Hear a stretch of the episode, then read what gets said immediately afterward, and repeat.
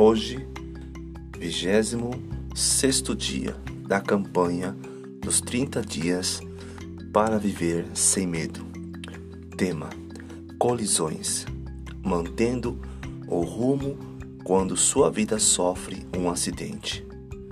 A felicidade não é um, objeto, um objetivo, é um subproduto. Eleanor Roosevelt. Na infância, um de meus brinquedos favoritos era um carrinho acionados por um tipo de corda que, ao ser puxada, os fazia andar. Eles batiam uns nos outros. As peças se soltavam e voavam para todos os lados. Depois era só colocar tudo de volta e brincar outra vez. Era fantástico. Os carrinhos foram projetados de modo que pudessem facilmente ser remontados, surgindo outro carrinho da demolição. Ainda me lembro da música do anúncio de televisão dizendo que eles podiam ser montados de novo e não precisavam de pilhas. Para um menino era muito divertido criar uma grande colisão, reunir novamente as peças e montar os carros sem nenhum dano permanente. Como eu gostaria que a vida fosse assim. Mas não é fácil reunir as peças quando ocorrem os acidentes da vida.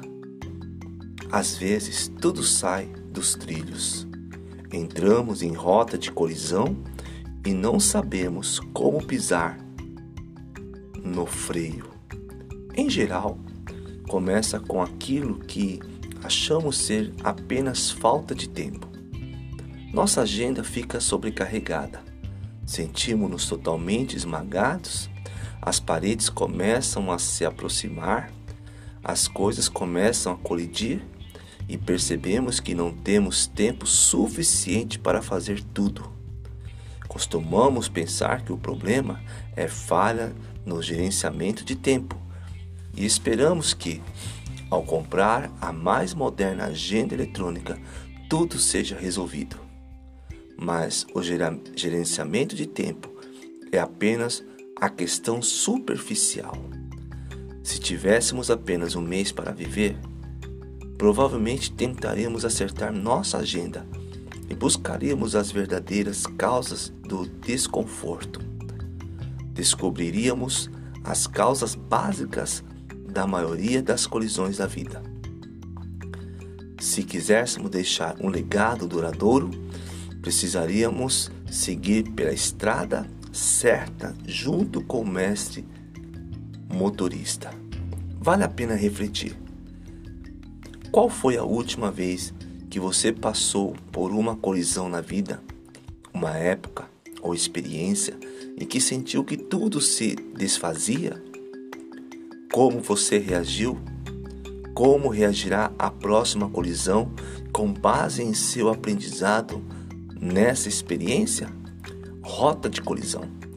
A primeira causa é a colisão, o choque de valores, aquilo que entendemos serem colisões relacionadas à agenda muitas vezes são choques de valores. Nossas ações revelam um conjunto de valores diferentes daquele que dizemos ser mais importante para nós. Dizemos, por exemplo, que nossa saúde é importante, mas às vezes não nos alimentamos bem nem nos exercitamos. Ou talvez você diga que a família é sua maior prioridade, mas o trabalho com frequência tem precedência sobre o tempo que você passa com os familiares. Você pode dizer que Deus é o número um em suas prioridades, mas a realidade é que Ele recebe apenas o que sobra do seu tempo. Talento e finanças. Uma das maiores fontes de estresse e frustração na vida é o choque de valores. Se nosso tempo fosse repentinamente limitado a um curso período desta vida terra, acabaríamos esforçando-nos para alinhar nossas ações às nossas crenças. A boa notícia é que podemos examinar nossa vida, olhar para, para esses pontos de colisão e mudar a rota que estamos seguindo podemos começar a alinhar nossas prioridades com a nossa atitude neste exato momento. A melhor maneira de começar esse processo é examinar uma das mais sérias colisões, a das vontades. Há momentos em que minha vontade se choca com a vontade de Deus. Considere como isso se aplica ao gerenciamento de tempo. Deus me criou e criou um dia conte 24 horas. Assim, se eu não puder fazer tudo o que preciso nesse período, estou me concentrando em coisas que Deus nunca desejou que eu fizesse. Mesmo correndo o risco de generalizar demais, afirmo que simples assim. Deus nos deu tempo suficiente para fazer tudo o que deseja que façamos. Se descansarmos nesse conhecimento e confiarmos nele em relação àquilo que deve ser realizado a cada dia, nossa luta interior diminuirá à medida que confiarmos mais nos planos divinos. Precisamos definir nosso rumo na vida? Podemos viajar na direção de Deus ou traçar nosso próprio rumo e tentar fazer as coisas sozinhos? Podemos dirigir o carro empurrados pela vontade de Deus ou abastecido com a nossa própria vontade. Quando escolho dirigir meu próprio carro e tomo todas as minhas decisões sem consultar a Deus, é como se seguisse na direção errada numa via de mão única. No fim, colidimos com Deus, o que não é bom. Deixaremos um impacto duradouro somente quando permitimos que o Senhor nos dirija. Confie no Senhor de todo o seu coração. Não se apoie em seu próprio entendimento. Reconheça o Senhor em todos os seus caminhos e Ele endireitará as suas veredas. Provérbios 3, dos 5 ao 6. Força de vontade. Como é possível permanecer no centro da vontade de Deus? O salmista nos instrui. Confie no Senhor, faça o bem. Assim você habitará na terra e desfrutará segurança. Deleite no Senhor e Ele atenderá aos desejos do seu coração. Entrega o seu caminho ao Senhor, confie nele e Ele agirá. Salmo 37, do 3 ao 5. Como evitar as terríveis colisões que ocorrem quando nossa vontade se interpõe ao plano perfeito de Deus para a nossa vida? Se observarmos o texto, descobriremos três princípios para permanecer dentro da vontade de Deus. O primeiro deles é ligado à confiança. Confie no Senhor e faça o bem. Se, fiz, se confiarmos em Deus, nosso desejo será obedecer.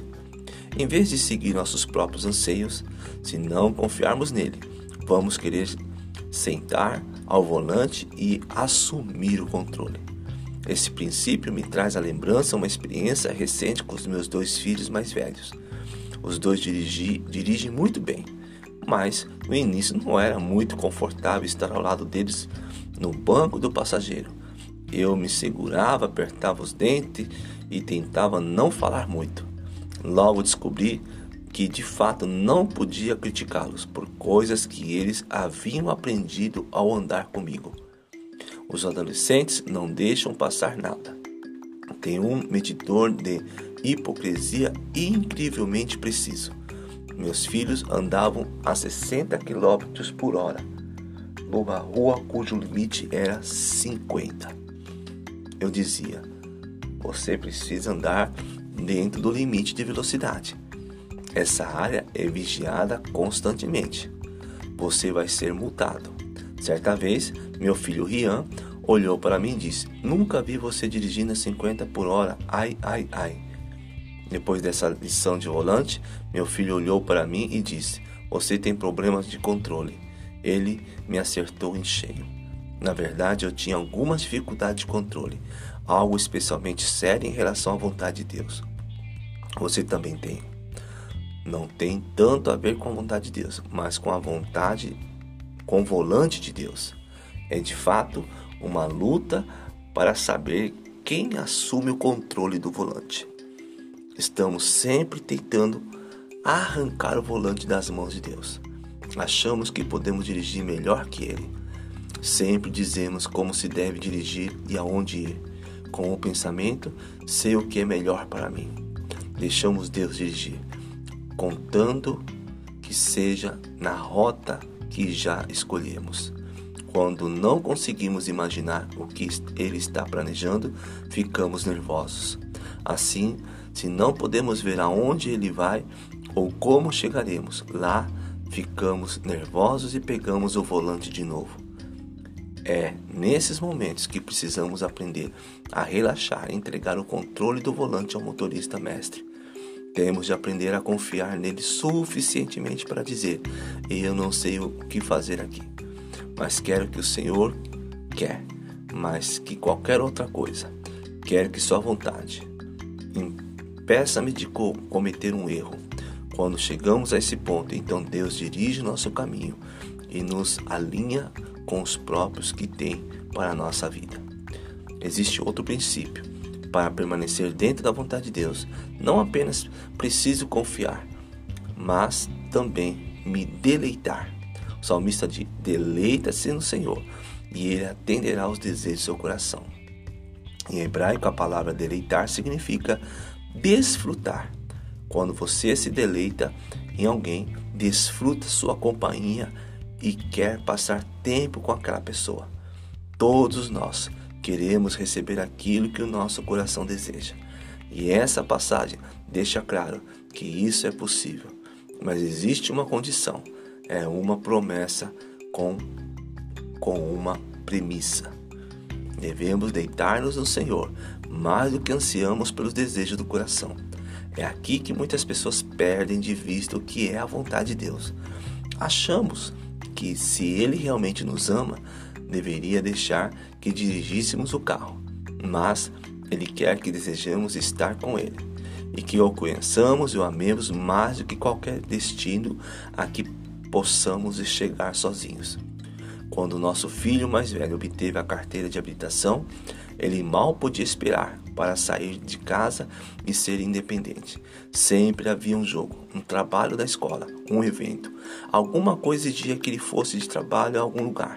Então, numa noite de sexta-feira, fiquei surpreso ao vê-lo sentado na mesa do jantar com a família. Estou feliz por vê-lo, mas o que está fazendo aqui? Perguntei. Ele sorriu e disse calmamente: Eu queria ficar em casa esta noite. Sinto falta de vocês. Uau! Ganhei o dia. Com Deus é a mesma coisa. Ele deseja que nosso deleite nele seja maior do que a alegria que sentimos por causa da nossa própria liberdade. De fato, quando nos deleitamos nele, os desejos do coração muitas vezes mudam. Não queremos mais as coisas de nosso jeito, queremos do jeito dele. Finalmente, se desejamos permanecer no centro da vontade de Deus, devemos confiar, deleitar e entregar. Entrega o seu caminho ao Senhor. Confie nele e ele agirá. Precisamos agir, seguir a vontade de Deus. É comum dissermos: Deus, mostre-me a tua vontade, e eu a considerarei uma alternativa nessa decisão que estou tomando. Então Deus diz: Não, você precisa seguir a minha vontade, e então eu a mostrarei a você. Talvez você se sinta como se a sua vida tivesse passado por um acidente e o que restou dela esteja difícil de ser reconhecido ou restaurado. Parece que você virou objeto de curiosidade, de multidão, uma vida bagunçada para a qual todos olham. Tenho boas notícias. Não é tarde demais para mudar o curso de sua vida. Deus ainda tem um grande plano para você, mas o primeiro passo é sair do banco do motorista e pedir que ele assuma o volante. Comece oferecendo a Ele o primeiro lugar em todas as decisões e veja sua vida ser transformada. Isso nos leva à vontade e à confiança. A obediência começa e termina com confiança. Damos um passo de fé, ao permitir que Deus dirija o nosso carro e nos leve aonde Ele quer que estejamos. Mas não se trata de um processo passivo. Ele deseja que prestemos atenção e hajamos durante o caminho. A maior parte de um legado duradouro resulta de ações que realizamos na vida. Dizemos que nosso desejo é estar mais próximo dos entes queridos, mas esse desejo só se concretiza se passarmos tempo de qualidade em quantidade, se tivermos conversas honestas, se compartilharmos tristezas e alegrias.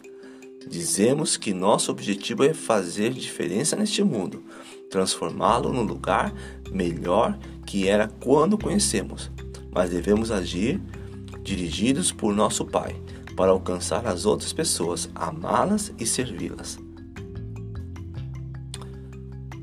Para a vida toda. Qual é a maior barreira da sua vida para confiar em Deus nesse exato momento? Que experiência do passado fizeram que você tivesse dúvidas, ficasse irado, ferido ou desapontado? Passe algum tempo em oração, escrevendo ou conversando com Deus sobre suas experiências ou essas experiências. Será difícil confiar nele se não houver comunicação. Mais uma devocional para mais um dia da campanha. Deus te abençoe.